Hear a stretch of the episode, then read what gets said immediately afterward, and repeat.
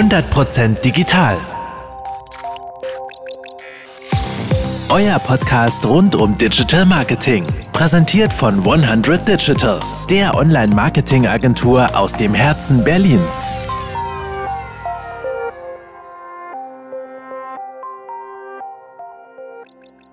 Hallo und herzlich willkommen zu unserem Podcast heute zum Thema LinkedIn Marketing. Mein Name ist Simon Boe. Ich bin der Geschäftsführer von 100 Digital und freue mich, heute hier mit Tom Lengerich zusammenzusitzen. Hallo Tom. Hi Simon, grüß dich. Magst du ganz kurz noch mal was zu dir sagen? Zwei, drei Dinge, die du hier bei 100 Digital so erledigst? Ja klar, zwei, drei Dinge. Also ähm, ich bin hier als Online-Marketing-Consultant quasi für Content Creation in allerlei äh, verschiedenen Richtungen tätig, ob nun Texte, Social-Media-Beiträge und eben auch das Social-Media-Marketing.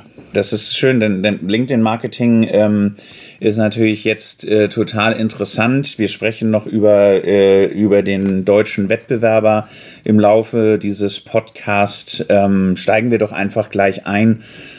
Warum ist LinkedIn in den letzten Jahren so dermaßen gewachsen? Äh, gleich eine gute Frage zum Anfang. Also es ist ja so, dass wir uns in, schon seit Jahren als Privatpersonen im Social Media, auf den Social Media Kanälen vernetzen. Angefangen hat das alles bei Facebook und ging weiter über Twitter, über Instagram und so weiter und so fort. Und Facebook, da, da hat sich das auch schon schnell abgezeichnet, dass eben auch der Businessbereich immer relevanter wird, dass sich Unternehmen dort anmelden. Nur dieser Faktor als Arbeitnehmer oder Unternehmer sich untereinander zu vernetzen, das hat ihm irgendwie noch gefehlt und das war dann der Punkt, wo LinkedIn, aber auch zum Beispiel Xing ähm, sich positioniert haben.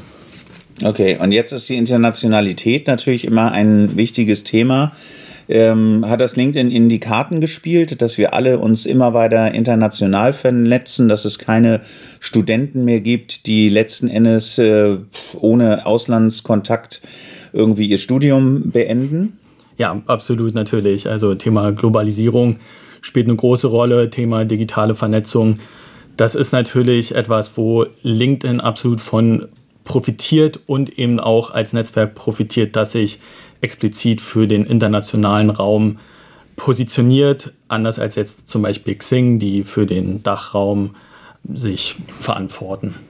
Also ist Xing bald weg, so wie StudiVZ? Das würde ich nicht sagen, denn tatsächlich ist es so, dass bei, bei Xing mehr Nutzer aus dem Dachraum aktiv sind als zum Beispiel bei LinkedIn. Also bei LinkedIn sprechen wir momentan bei ungefähr, von ungefähr 16 Millionen Nutzern im Dachraum. Ich muss gestehen, ich weiß gerade nicht die genaue Anzahl von Xing, aber was natürlich beeindruckend ist, ist, dass LinkedIn über 770 Millionen User weltweit hat.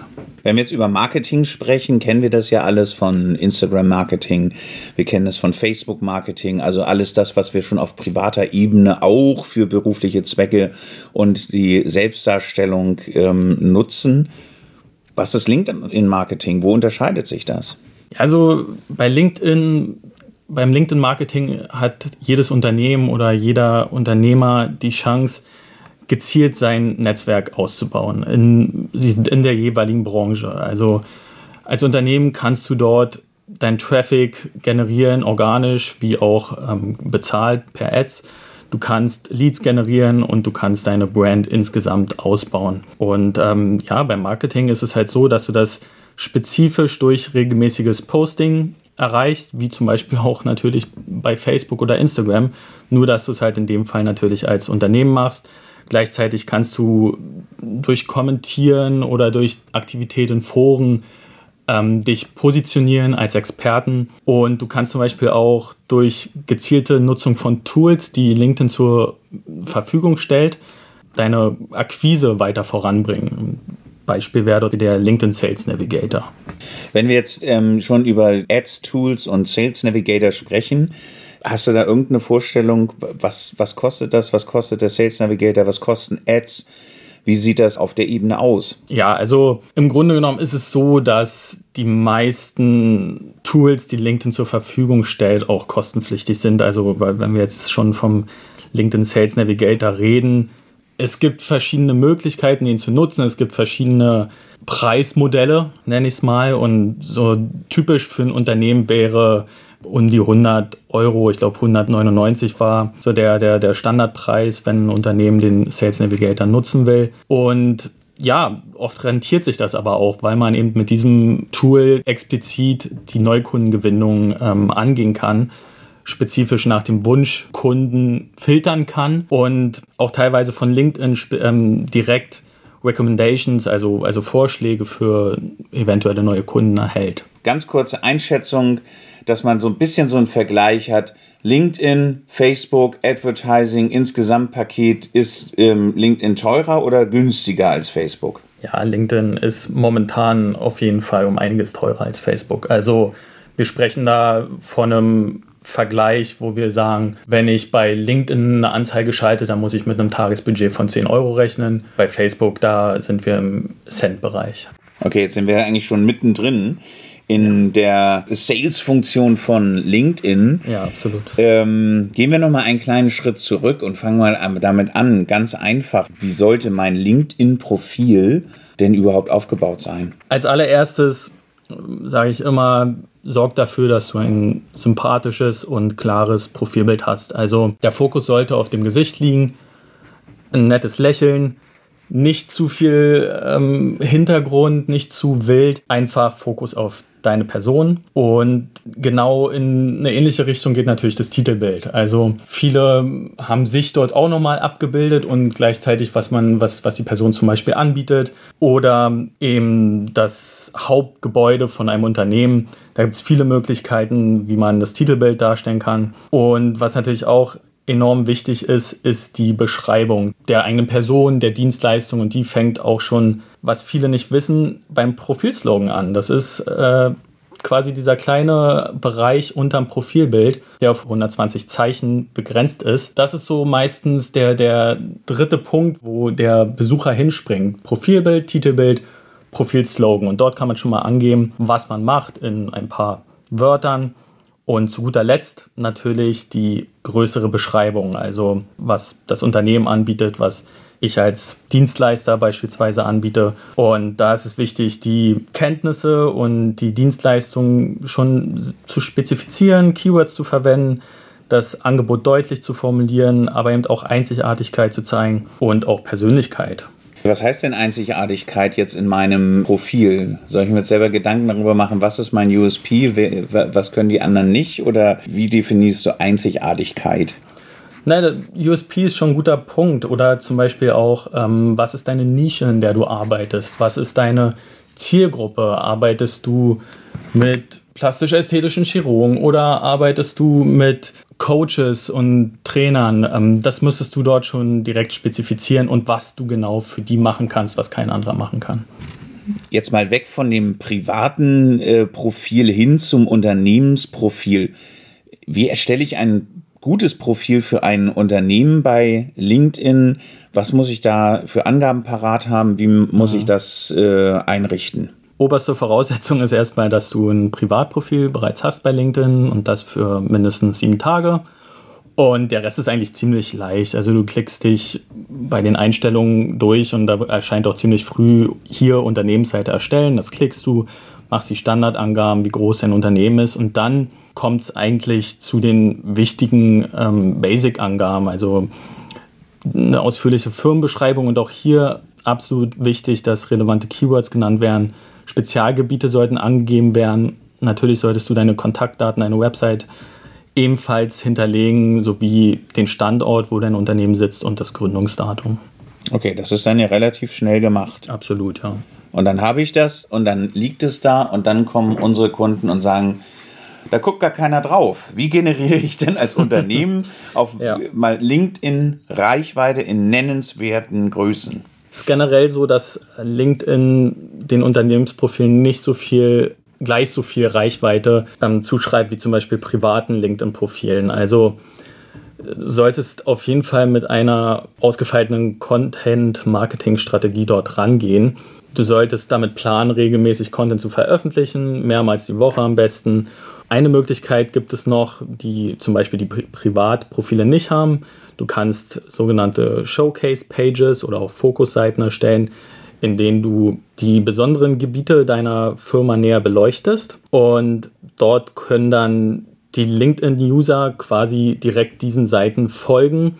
Und du kannst dann auch direkt mit diesen Usern und somit auch mit deiner Zielgruppe interagieren. Allerdings sind die Seiten momentan auf 10, 10 Showcase-Pages noch beschränkt. Mhm, okay. Ähm, jetzt sind wir da schon im Content-Detail. Was ist denn in erfolgreicher Content bei LinkedIn? Ja, also da gibt es eigentlich mehrere Möglichkeiten. Also generell ist erstmal wichtig, relevante Inhalte und vor allem auch für deine Zielgruppe wichtige Inhalte. Also du kannst überlegen, okay, will ich vielleicht serielle Posts erstellen, zum Beispiel How-Tos oder Tutorials.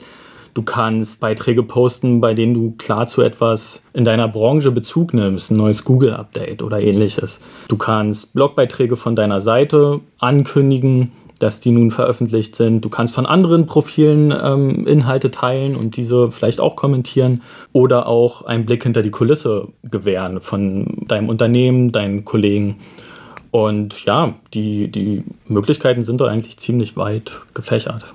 Okay, jetzt hast du gesagt, ich kann auch andere Sachen teilen. Jetzt ähm, sehe ich ganz viele Leute, die immer etwas teilen. Gibt es da irgendwie eine Faustregel, wo man sagen sollte, das sollte man selber produzieren, das sollte, sollte man teilen? Ja, ja also die klassische ähm, Faustregel ist eigentlich 80-20. Das heißt, 80% eigenen Content produzieren und 20% fremde Inhalte teilen.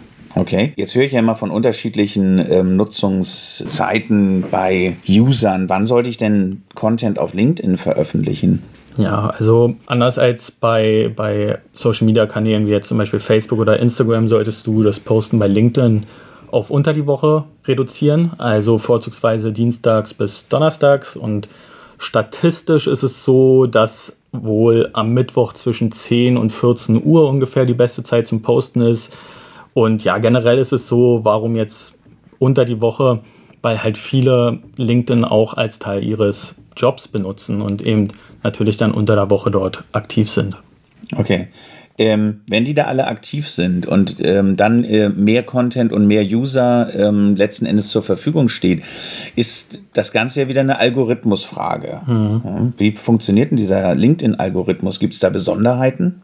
Besonderheiten würde ich jetzt nicht sagen. Also er lässt sich eigentlich ziemlich mit anderen Algorithmen vergleichen. Jede Seite möchte ja im Endeffekt möglichst viele User möglichst lange auf ihrer Seite halten und das ist bei LinkedIn natürlich nicht anders.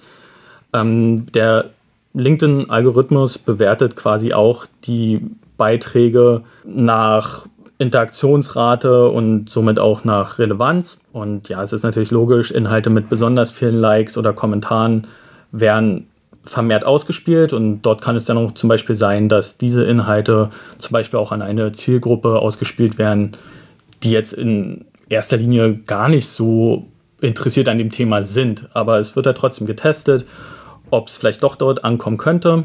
Und wenn ein Beitrag jetzt zum Beispiel nicht so viele Interaktionen hervorruft, ist es halt so, dass der Algorithmus dann auch die Qualität des Profils prüft und auch die Glaubwürdigkeit und Relevanz des ähm, Posterstellers nochmal überprüft.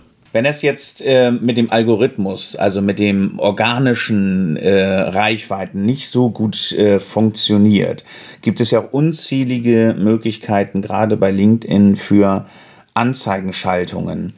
Da würde mich natürlich interessieren, wie weit gefächert das ist ähm, und wie speziell der Content dazu aussieht. LinkedIn hat auch einen Business Manager, nur dort ist es das Tool LinkedIn Marketing Solutions und dort kannst du vier verschiedene Paid Advertising Möglichkeiten wahrnehmen. Also es gibt den klassischen, die klassischen Text-Ads, die erscheinen rechts neben dem Newsfeed. Es gibt den Sponsored Content, der als Anzeige direkt im Newsfeed erscheint. Du kannst deiner Zielgruppe auch direkt in den Mails Anzeigen schicken. Das sind die Sponsored In-Mails. Und zu guter Letzt kannst du auch noch die Dynamic Ads schalten und die sind wirklich sehr angepasst an deine Zielgruppe und sehr spezifisch. Kann man da die Anzeigenformate noch irgendwie weiter spezifizieren?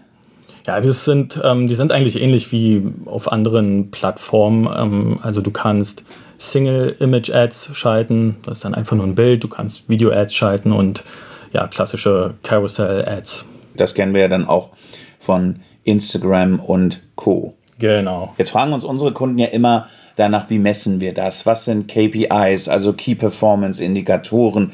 Wie mhm. können wir die festlegen? Was macht da Sinn? Wie können die ermittelt werden? Was bietet uns LinkedIn an der Stelle?